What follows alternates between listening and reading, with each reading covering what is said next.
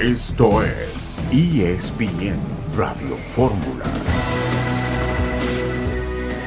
Y Chivas es una gran motivación. Sabemos lo que significa el club, sabemos lo importante que es el club, sabemos lo que representa, sabemos que Chivas tiene una identidad, es diferente al resto. Entonces, por lo tanto, para mí, para mí es un reto personal muy bonito, al cual voy con mucha ilusión. Gusto en saludarles este lunes 17 de octubre, ESPN Radio Fórmula. Escucharon las palabras del nuevo director deportivo de las Chivas, el español Fernando Hierro. No necesita presentación, muy exitoso como futbolista. Fue directivo de la Federación Española de Fútbol en dos etapas y la última concluyó con el Mundial de Rusia 2018 en la que tuvo que entrar al quite como entrenador tras la intempestiva salida de Julen Lopetegui. Él será el nuevo encargado de la dirección deportiva del Guadalajara. Da para el comentario.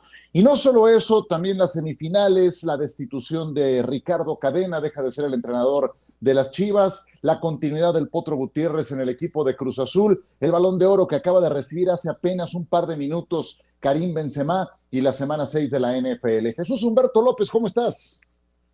Hola Ciro, ¿cómo estás? Qué gusto saludarte, amigas y amigos de ESPN Radio Fórmula. Yo creo que deberíamos hablar eh, más intensamente de la Liga por el título. Estamos en, etapa de semifinales. ¿Qué tiene que hacer Guadalajara metiendo su cuchara en esta semana tan importante, insisto, entre comillas, para la Liga MX? Los encuentros de cuartos de final concluyeron con resultados que vamos a platicar, pero ahí está Guadalajara. Como no llega, como no aparece en estas instancias, y no, obviamente, yo no soy un comentarista que odia a ningún equipo de fútbol, mi querido Ciro, pero me parece que me parece que hay que hay que darle eh, su justa dimensión a las cosas y claro, evidentemente siendo Guadalajara uno de los equipos más populares de, México, pues hablamos de, Fernando Hierro, pero bueno, pero bueno, eh, así está la portada. lo que marca la, producción y no no pasa nada. Fue la portada nada más del programa y en la portada incluimos también otras cosas. Venga, Un abrazo, querido Jesús, gusto en escucharte. Héctor Huerta, ¿cómo estás? Hola, Ciro, ¿cómo estás? Qué gusto saludarte, igual que a Jesús Humberto. Eh, pues sí, con la novedad de que Chivas está la semana pasada con la salida de Peláez, metido en la liguilla y ahora con la llegada de Fernando Hierro, metido en las semifinales también, en el ánimo cuando menos del público, de la información. Ahí está y esperemos que la semana que entra antes de la final anuncien el nombre del técnico que van a escoger para la siguiente temporada, ¿no?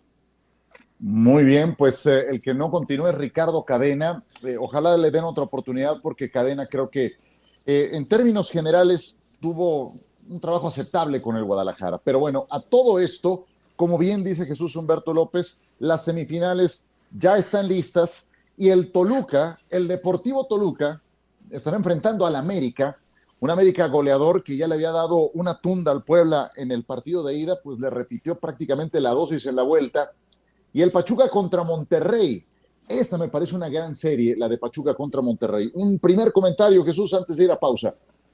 Bueno, Ciro, pues eh, esta serie entre Águilas y Diablos ya tiene mucha historia, tiene ya tradición. De hecho, si analizamos los anales del fútbol mexicano, fue la primera final en la historia del balompié mexicano allá en la campaña de 1971, cuando el mister José Antonio Roca dirigía a las Águilas del América y los Diablos Rojos dirigidos por Don Nacho Treyes. Así que ya muchos años de enfrentarse en partidos de esta trascendencia entre americanistas y toluqueños siempre que, viene el recuerdo a mi mente del señor Roca es algo de lo más grato, un caballero en toda la extensión de la palabra. Y Pachuca Monterrey, Héctor, por otro lado. Un duelazo, ¿no? Pachuca Monterrey es muy parejo, los dos equipos llegan muy bien. El Pachuca eliminando un rival más complicado como fue Tigres. Y bueno, Monterrey con un poco de fortuna porque también Cruzul tuvo muchas oportunidades que no capitalizó y el equipo de Monterrey fue más práctico cuando eh, tomó, tuvo las ocasiones de gol, las concretó y fue esa la diferencia entre los dos. Así que también será un agarrón este semifinal. ¿eh?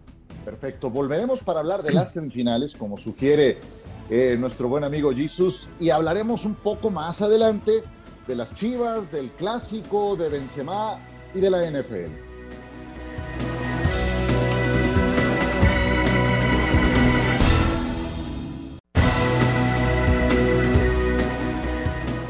Nada todavía. No, no quiero ser pájaro de mal agüero, como se dice. Los rivales que van a quedar ahora en semifinal van a ser muy difíciles. Está bien, hicimos cinco goles, sí. pero a veces cuando el rival de mayor exigencia o mejor calidad, no quiere decir que Puebla no lo sea, quizás tengamos una y tenemos que ser concretos.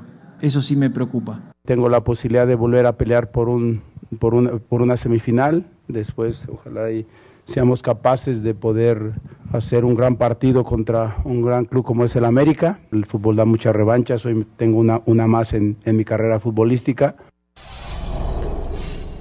Escuchamos eh, en principio a Fernando Ortiz, el entrenador del América, después al eh, entrenador del Deportivo Toluca, a Ignacio Ambriz. Hablemos primero del América, que le dio otra goleada al Puebla. Yo destaco como el principal activo de este partido de vuelta para Fernando Ortiz, el que ahora movió su alineación, mandó de inicio a Brian Rodríguez, a Layun, a Aquino, a Jonathan eh, Dos Santos, que conformaban un medio campo, estos últimos dos, mucho más combativo, a diferencia del que pueden integrar Richard Sánchez y eh, Álvaro Fidalgo. Eh, hombre, cambió media alineación y le respondieron estos jugadores normalmente reservistas con el equipo del América.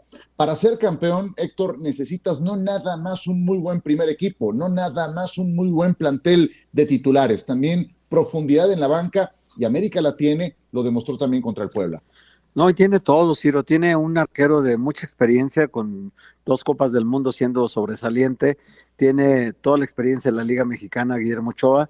Tiene un cuadro, un, cuadro defensivo que, aunque comete errores como el que cometió ahora eh, Araujo, es capaz de sobreponerse a esos errores porque tiene adelante tantas posibilidades de gol que el equipo no, no resiente que la defensa se puede equivocar y puedan admitir uno o dos goles en un partido que tienen la capacidad adelante de sobreponerse. Llevan 49 goles en lo que va del torneo en 17 partidos, Ciro, tomando en cuenta que contra Atlas y Tijuana el equipo no metió gol, pero en los otros 17 partidos, tomando en cuenta la liguilla, 49 goles, es decir, casi un promedio de tres por partido.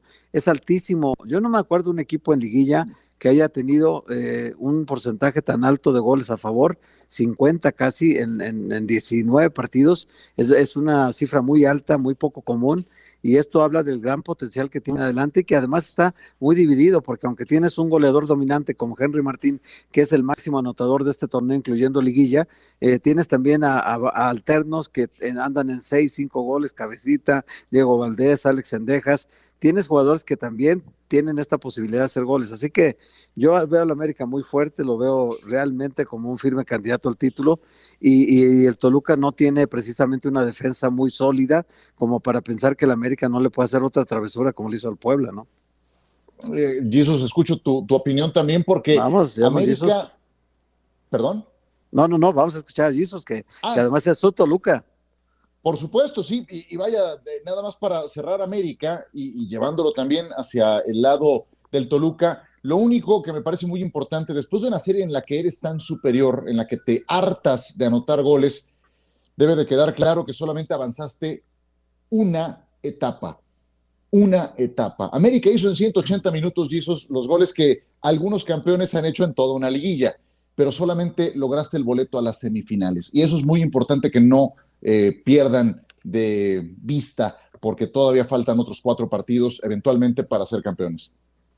Ese Ciro es un pensamiento que se ajusta con los pies bien plantados sobre la tierra. Así es, y, no otra cosa. Además, las, las goleadas así, marcadores tan abultados, son, son expresiones eh, muy poco usuales, muy, poco comunes eh, en estas instancias, en el fútbol mexicano, incluso en otro tipo de competencias. Definitivamente se plasmó la, la gran diferencia entre uno y otro equipo, pero, pero no es nada nada común. Claro que América tiene un tremendo arsenal y lo que hizo Fernando Ortiz al modificar su alineación de cara al partido de vuelta era justamente flexibilizar su plantilla que debe de estar a tono y todos deben de estar perfectamente sincronizados eh, y homogeneizados en el trabajo eh, táctico futbolístico de cara a lo que se viene, porque el objetivo primordial no es avanzar los cuartos de final, sino ser campeón del fútbol mexicano. Así que eh, siendo y partiendo desde el principio de que las, de las goleadas son circunstanciales,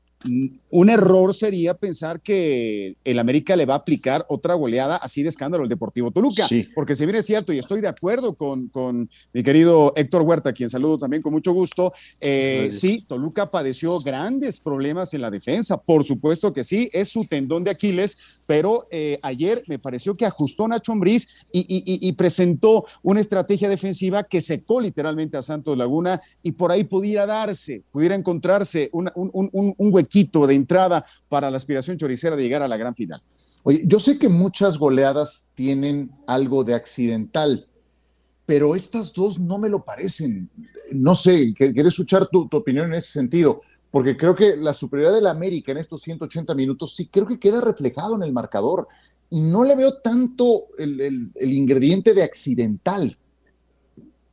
de, acuerdo, de acuerdo contigo, Ciro. Eh, generalmente las, las goleadas son accidentales, o sea, son, son circunstanciales, quizá no accidentales, son circunstanciales. Ahora, se presentó la manera en que el América aplastara al rival y lo hizo, eh, una forma también muy interesante eh, y, a veces controversial de respetar al rival al que te estás enfrentando. O sea, no se, no se limitó a América a quedarse con ese 1 a 6 en la ida, sino le vuelve a aplicar una goleada no por el mismo marcador, pero sí con cuatro de diferencia. Eh, claro, eh, eh, el América fue muy respetuoso de, sus propios valores y principios y bueno, atendió al Puebla como tenía que ser, pero otra circunstancia semejante, una tercera o hasta cuarta circunstancia en los partidos de ida y de vuelta de las semifinales, no creo que se presente. Y, del Toluca, ya hablabas, Héctor, de, esa de repente inestabilidad que tiene, que quedó creo que más patente en el juego de ida y en la vuelta, el que había llegado más en el primer tiempo había sido Santos. Y prácticamente en la primera que tuvo el Toluca, una descolgada al minuto 46, llega el gol de Meneses que sentencia o que encamina la serie. Sí, sí, mira, el Santos había hecho 38 goles en el, en el torneo regular, igual que el América, pero la diferencia es que ahora recibió 6 goles en contra. Ahora, el, Toluca sí tiene muchas posibilidades adelante de hacerte goles, ¿eh? Tiene a Jan Meneses en gran momento, ahora encontró esta dupla goleadora con Charlie González y con Zambeso. Tiene, tiene esta, lleva tres partidos jugando con ellos dos y en los tres partidos llevan, si no me falla la memoria, diez goles. Entonces el equipo sí tiene poncha adelante.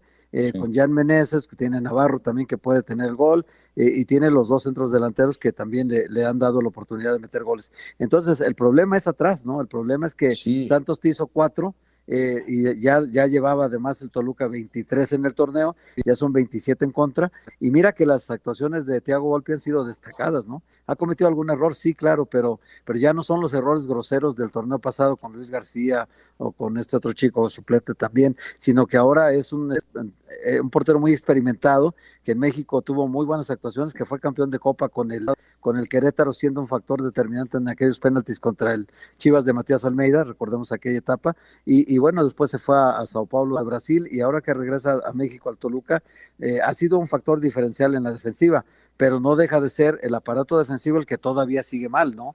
No, no está todavía ajustado el sistema defensivo de, de Ambriz, porque sigue recibiendo muchos goles, ¿no? Eh, Jesús, te soy honesto, no me gusta cómo defiende tu Toluca. Te a mí tampoco. Ah, estamos en lo mismo. Estamos en lo mismo, no, a mí tampoco. Y, mira, te soy, te soy completamente honesto, Ciro, Héctor también.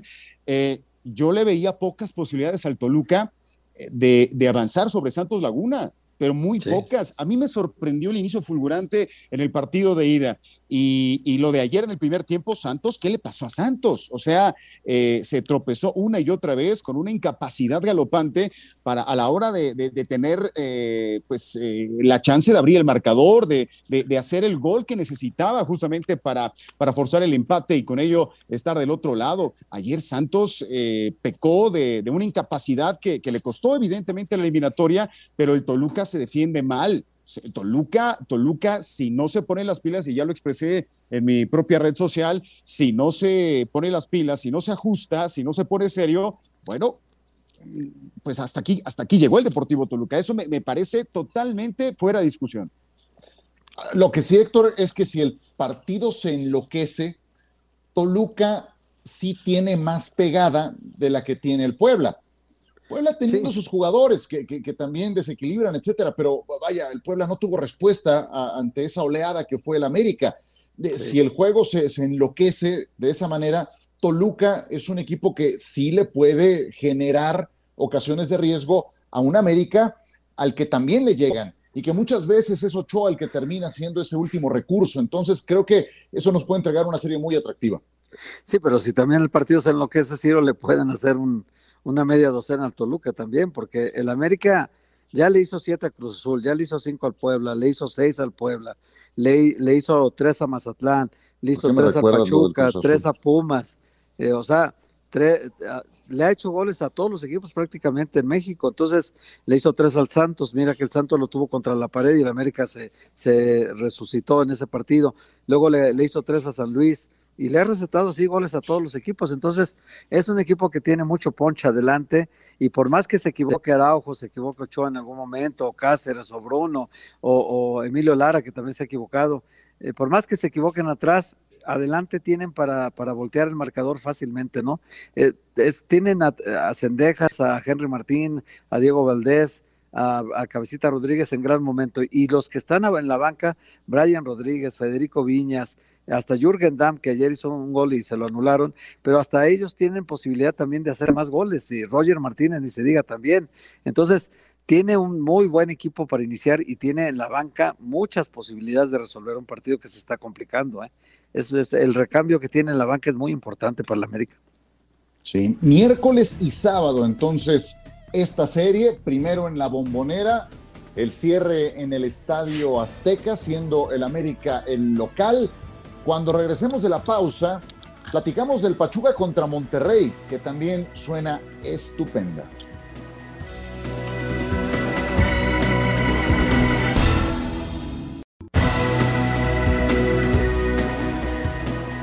Tenemos que hablar hacia, hacia afuera nada, simple y sencillamente ver qué es lo que estamos haciendo bien, qué es lo que estamos también haciendo mal, eh, tener la tranquilidad de ir partido a partido, que eso es lo que debemos de ir eh, trabajando. Entonces creo que estamos conscientes de eso y estamos firmes en, en los objetivos y seguiremos en ese camino. Hablar de los árbitros es regalar dinero, dinero a la federación. Y se los dije la vez pasada, nosotros revisamos las jugadas y las vemos. Pero nada sirve, metes reclamaciones, hablas y te salen siempre con lo mismo. Entonces, hablar de eso es la neta es regalarles dinero a ellos. A mí, a mí me va a tocar, o a otro, que venga, si no soy yo, el recambio generacional de este equipo que ganó todo en 10 años, pero que se hace su viejo para el fútbol. Guiñac no es eterno. Tenemos que conseguir lo que esta generación hizo, ¿no? Pero con una generación pues, que venga a ser revulsiva. Miguel Herrera, después de la derrota entre Pachuca y Tigres. A ver, empecemos por ahí, porque, a ver, ¿hay motivo para quejarse del arbitraje en este partido? No sé, de Fernando Guerrero, el, árbitro central de este encuentro, ¿me perdí de algo, Jesús? No, yo, creo que ah, perdón, perdón. Sale, sale. No, no, adelante, Jesús, adelante. No, no, no, adelante. Venga, venga, Es que, es que te digo que yo, yo creo que no, porque yo entiendo el nivel de frustración que debe tener eh, Miguel Herrera después de, tres fracasos en liguilla, porque las dos siquiera llegó a semifinales, hoy se quedó en cuartos. Entiendo que pueda tener una frustración eh, alta, pero también, pues, eh, tampoco puedes decirle viejos a tus jugadores así nomás, y luego te vas a tener que enfrentar al vestidor mañana pasado con ellos, ¿no? Este, ellos, los jugadores perciben todo, Ciro. O sea, ellos van a leer, van a escuchar, van a ver otra vez el video donde les dice que es un equipo ya viejo. Y tú te, tú te imaginas este equipo sin Guiñac, Quítale a Guiñac, quítale a Nahuel Guzmán, a Pizarro y a Carioca juntos ahorita y verás lo que es un equipo. O sea, eh, realmente son jugadores que aunque ya tengan cierta edad, siguen teniendo un peso específico. Guiñac metió más de 20 goles en, en el año futbolístico más de 20 goles. Entonces, 21 eh, se me parece para ser exactos. Eh, y Nahuel Guzmán fue eh, el segundo mejor o tercer portero mejor de la liga. O sea, no estamos hablando de, jugadores que ya no te responden. Y ayer este, sacó el problema Pizarro en el partido, ¿no? O sea, son jugadores que siguen cumpliendo bien. Sí. Yo creo que antes de irse Guiñac en ese plan de rejuvenecimiento que deja entrever Miguel Herrera, pues creo que más eh, propenso a irse está el técnico, la verdad, mira, y con el respeto para Miguel, que me parece un buen entrenador, con su trayectoria habla por sí misma, pero pues yo creo que Guiñac se ha ganado el derecho a irse de Tigres cuando él decida, y además si alguien anotaba goles en Tigres era él, en verdad, costaba trabajo encontrar a otro que levantara la mano, que respondiera, hombre, máximo goleador en la historia de Tigres en fase final, el tercero en la lista, eso lo dice todo. Entonces, no sé, desconcertantes estas eh, eh, declaraciones. En el tono de la declaración, Jesús, se nota la calentura que traía Miguel Herrera post partido. Sí, sí, sí, no solamente la calentura, Ciro, sino la incapacidad. Para mí es una eh, tremenda incapacidad del técnico mexicano para hacer funcionar una escuadra que ya quisiera cualquiera. ¿No? Cualquiera, cualquiera quisiera, cualquier técnico, evidentemente me refiero a ello, tener elementos como, como Guiñac y, como los que conforman la plantilla de Tigres, eh, el arquero Nahuel Guzmán, que a veces cuando se pone serio, cuando, cuando se pone eh, eh, en estatus de, de, gran arquero, es, puede ser el mejor del fútbol mexicano, sin lugar a dudas, pero, pero en ocasiones no lo es. En fin, el asunto es de que no funcionó Tigres y Tigres ayer eh, yo creo que a pesar del gol inicial que recibe, eh, tiene la capacidad de, responder a la frente. Eh, un gol que le ponía en la siguiente ronda. Guido Pizarro fue el hombre que con un cabezazo al 63 le, vuelve a dar vida a los Tigres, pero no tuvieron la capacidad, fueron incapaces, valga la expresión, e insisto mucho en el término, de poder contener a un equipo que sí se transformó sobre la marcha, el equipo de Guillermo Almada, que bueno, pues respondió, eh, ajusta sus piezas y bueno, finalmente mete a un elemento que le marca la diferencia, la Chofis López, que con muy poco tiempo, con, con, un suspiro en el partido, bueno, pues hace el gol de, de, la diferencia y con esto elimina a los Tigres, pero ahí se ve la incapacidad de reacción de uno y de otro técnico. A mí no me queda duda al respecto, Ciro.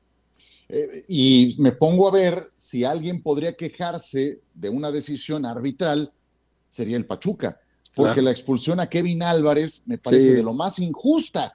Esa que llega al minuto 82, imagínate, te quedas al 82 en desventaja numérica en un juego de esta naturaleza, puede comprometer el partido, la eliminatoria, y yo creo que ahí sí eh, se, equivoca gravemente Fernando Guerrero, aduce un jalón de camiseta que no existe a el eh, eh, mediocampista Córdoba del conjunto de los Tigres.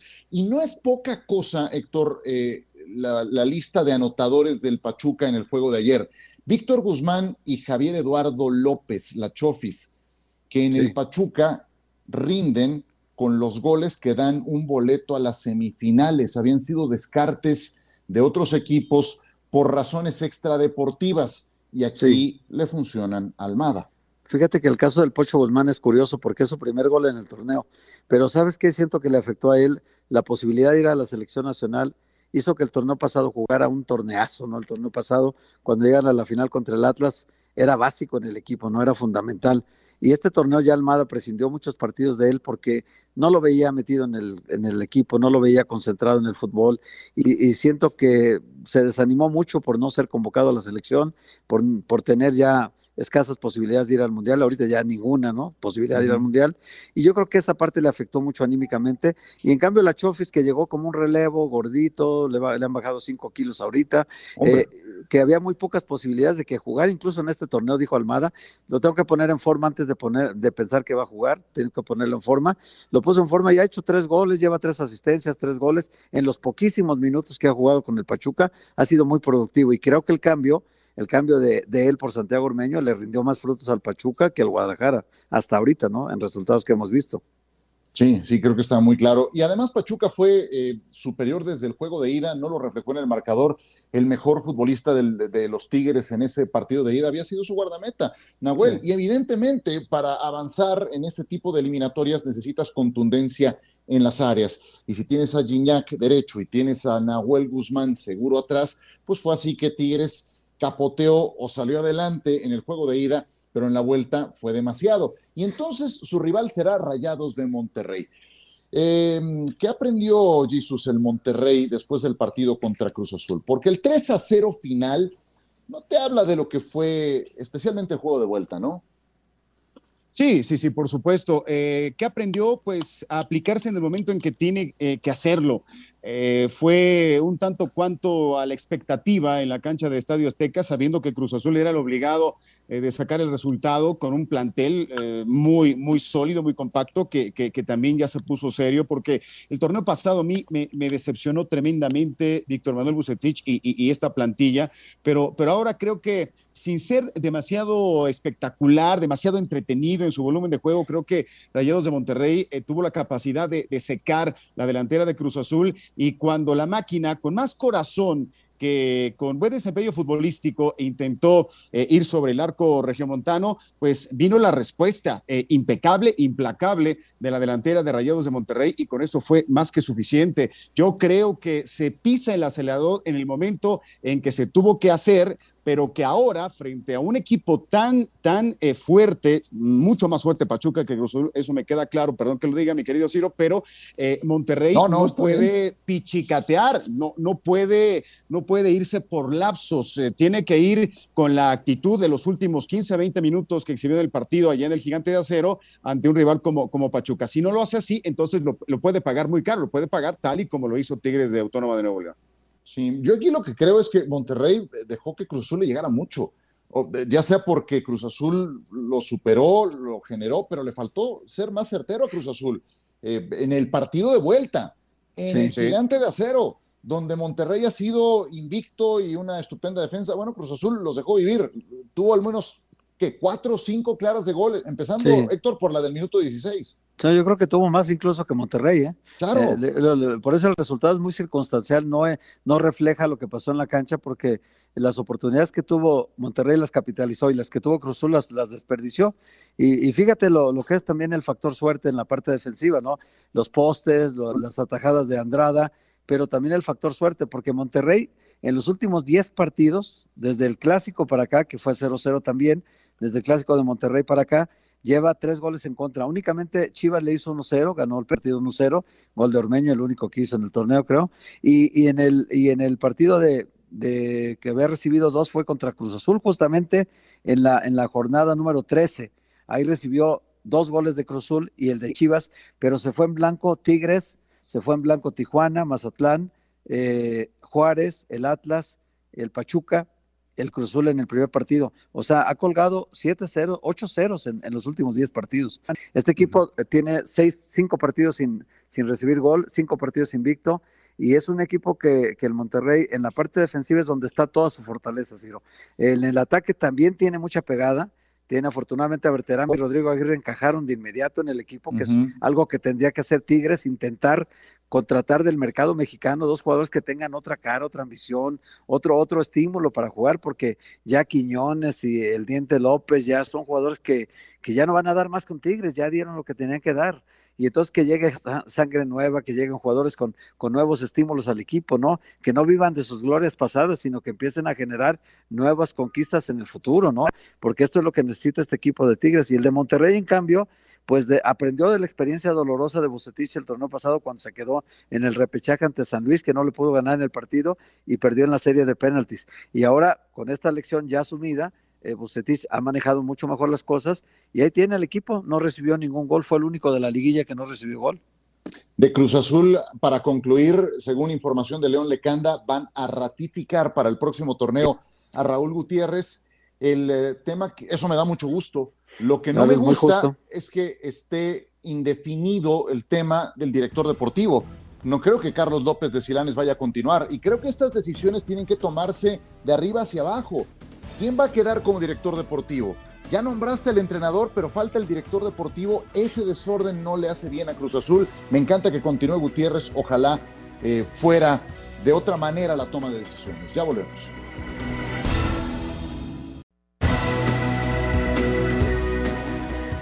El modelo y la, cabeza, las características de lo que queremos ya lo tenemos. Las alternativas también las tenemos. Entonces, por lo tanto, es una cuestión de sentarse, hablar. ¿Necesitamos un entrenador que sepa trabajar con la gente joven? Sí, evidentemente. Chavales jóvenes que vienen de la fuerza básica es fundamental. Que haya trabajado y conozca la liga o haya estado trabajando cerca de la liga para que y todo entendamos que, que es un fútbol un poco diferente, también lo tenemos, ¿no? Que, que tenga una mentalidad que haya entrenado en grandes ligas en Europa, también están dentro de estas características que tiene que tener la persona que estamos buscando, que ya la tenemos.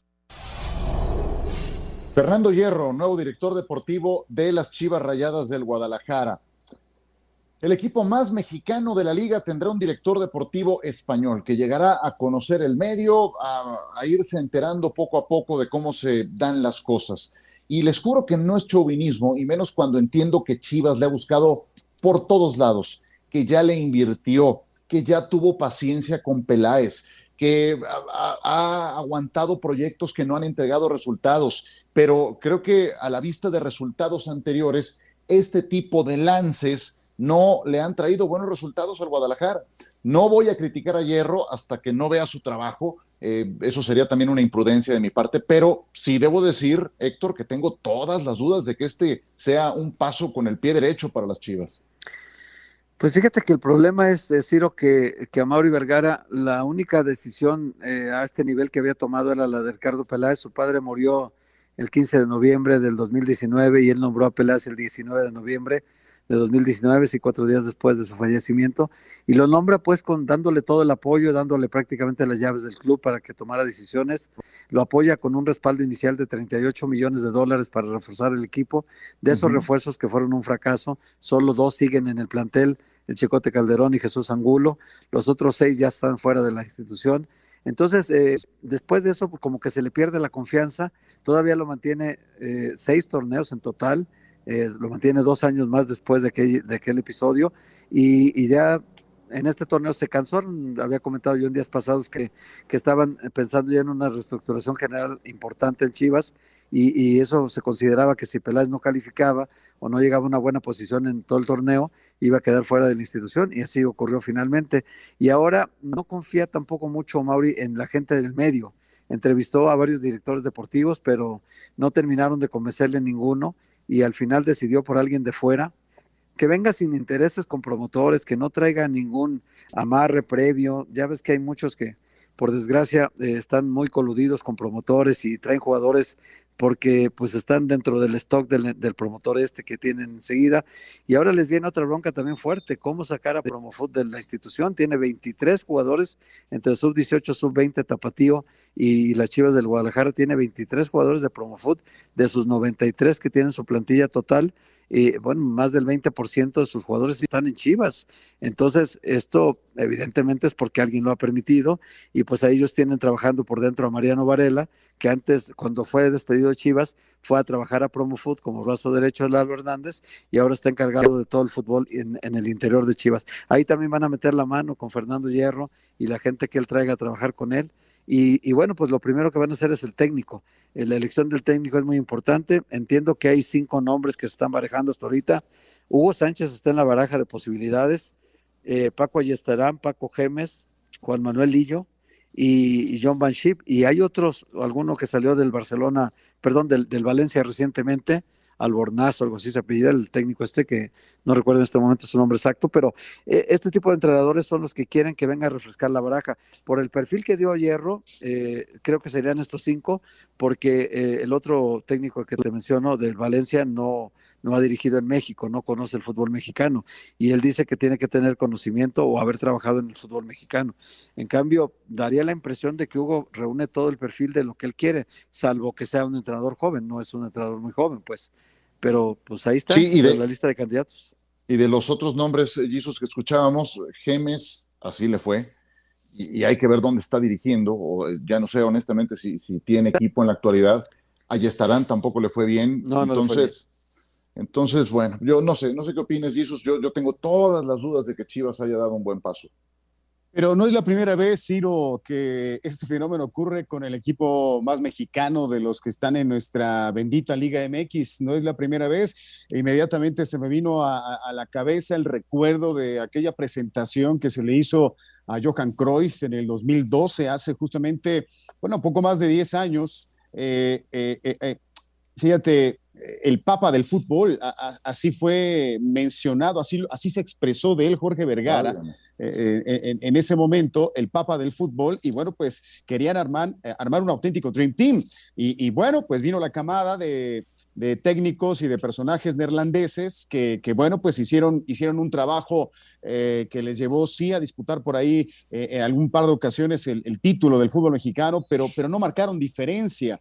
Entonces, eh, lo de Johan Cruyff, bueno, eh, lamentablemente tuvo que retirarse y posteriormente, lamentablemente falleció, pero, pero el caso de traer a Fernando Hierro, esta españolización, si se me permite el término del fútbol mexicano, porque ya trajimos al seleccionador absoluto de, nuestro país eh, eh, eh, en las damas, ¿no? La selección absoluta mexicana femenina es, es dirigida por Pedro López, un técnico español. Ahora trae a Fernando Hierro, que, que él dice, él se cansa de decir que conoce y que ve mucho el fútbol mexicano, etcétera, etcétera, pero no es lo mismo verlo, a palparlo, a sentirlo y a sufrirlo o a gozarlo. Entonces, eh, son condiciones a las cuales él no está habituado y ese proceso de adaptación le puede pesar a, este personaje. Igual, sin meternos, sin envolvernos en la playera o, en la bandera nacional, ¿no? Eh, creo que es una apuesta arriesgada, pero que definitivamente tendrá que trabajar sí o sí, porque ya fue presentado, con las fuerzas básicas. Y esto lo tiene que hacer Fernando Hierro o lo tiene que hacer el que venga, ¿no? O el que estuvo. tuvo que haberse trabajado permanentemente en el proyecto de fuerzas básicas, algo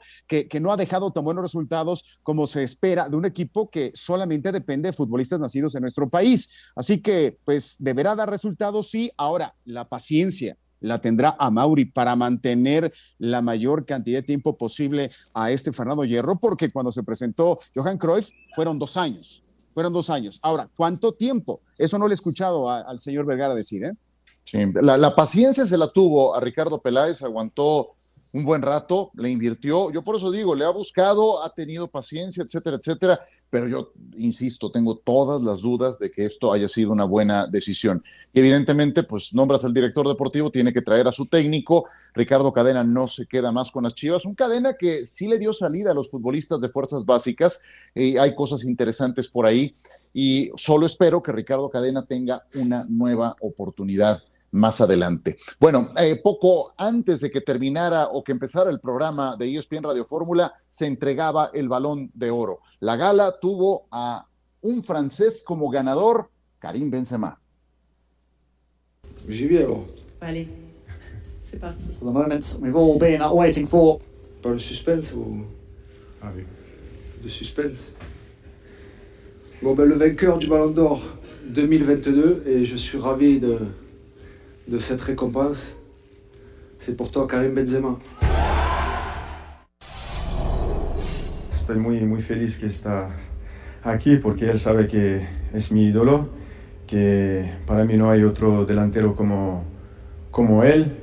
Uh, lo, que, lo, que, lo que ha hecho en el, en el campo es imposible de hacer otra vez porque es historia, es, digo que es el único Ah, delantero que, por ejemplo, si está en mi, mi, equipo, me sienta en el banquillo sin decir nada, porque, porque está a un nivel que es imposible de, llegar, como, como él y como, como Zizou aquí. Para mí es, es historia, es el, el, fenómeno de, no solo de mí, pero de, de todos los, los delanteros.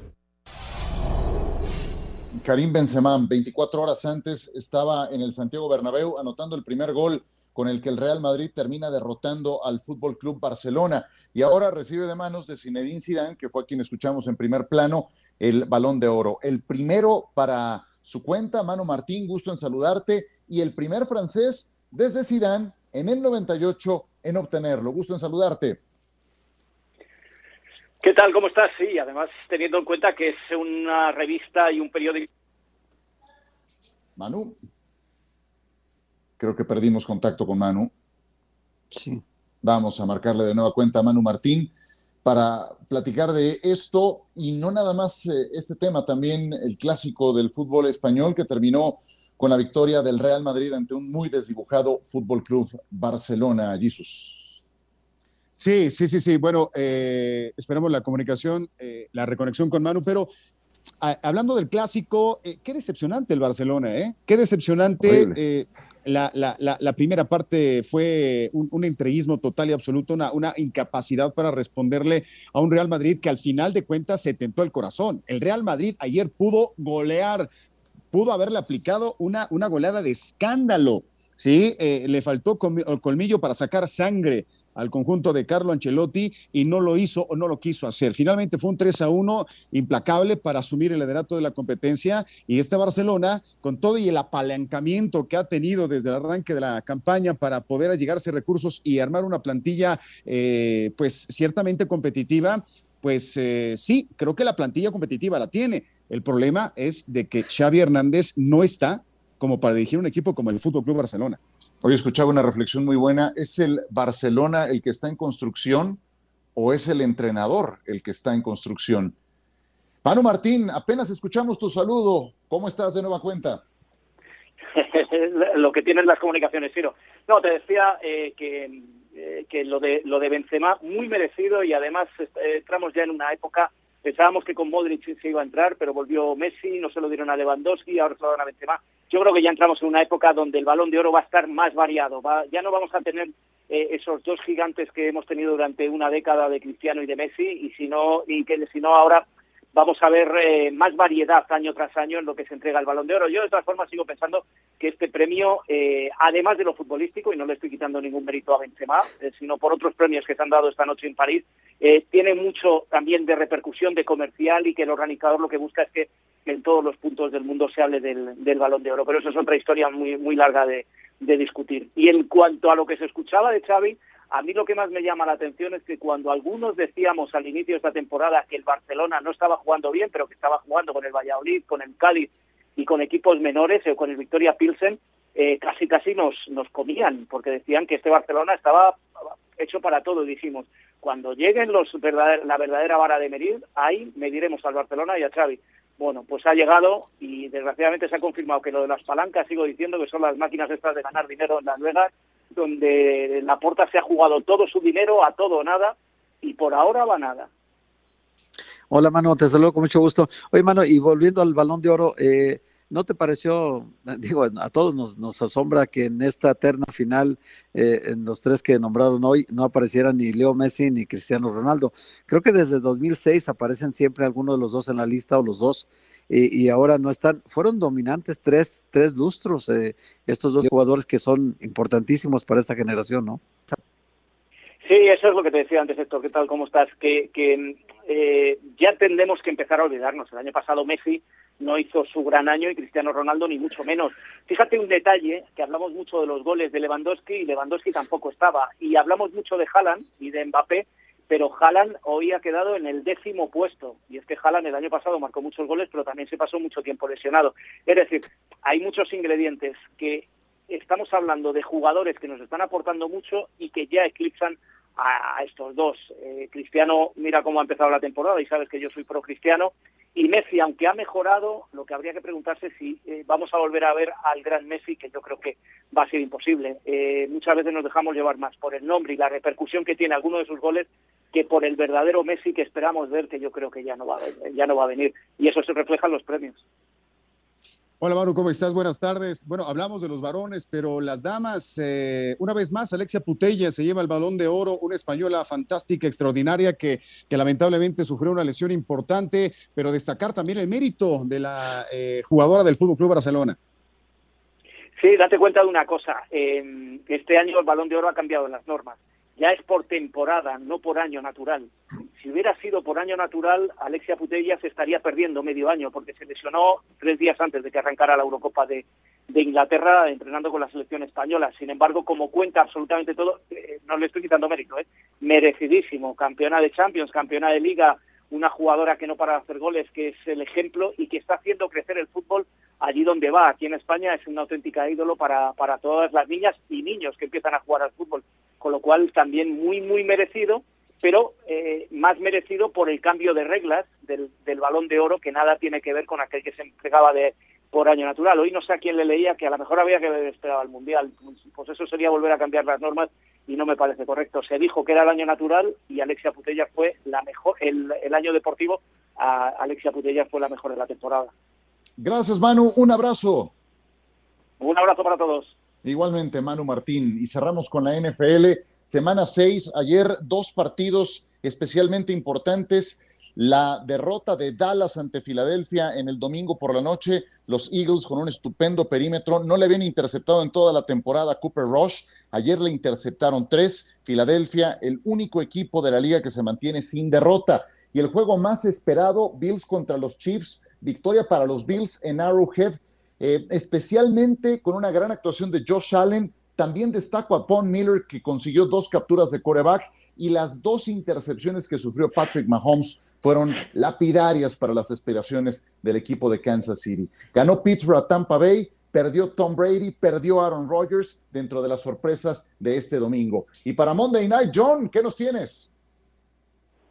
Hola Ciro, ¿cómo están? Pues desde SoFi Stadium, un duelo de la oeste de la americana, con dos corebacks que, que han estado sufriendo por las lesiones. Justin Herbert eh, se tronó cartílago en las costillas, todavía no está al 100%, y me enteraba el fin de semana que lo de Russell Wilson van a ser 10 días desde que lo inyectaron, se tronó un músculo eh, que está entre la espalda y el hombro derecho en el que lanza, Ciro. Entonces, no sé si en 10 días y en inyección le va a dar, es decir, creo que los Broncos están en problemas porque sí se, no es un desgarre, sí se tronó eh, ese músculo en el hombro derecho y así va a jugar después de 10 días, entonces tengo mis dudas que Russell Wilson esté para, para dar un gran partido por más inyección que le vuelvan a meter. Oye, pero para como venía jugando, 59% de sus pases completos, cuatro touchdowns, tres intercepciones, pues a lo mejor con el suplente les va mejor.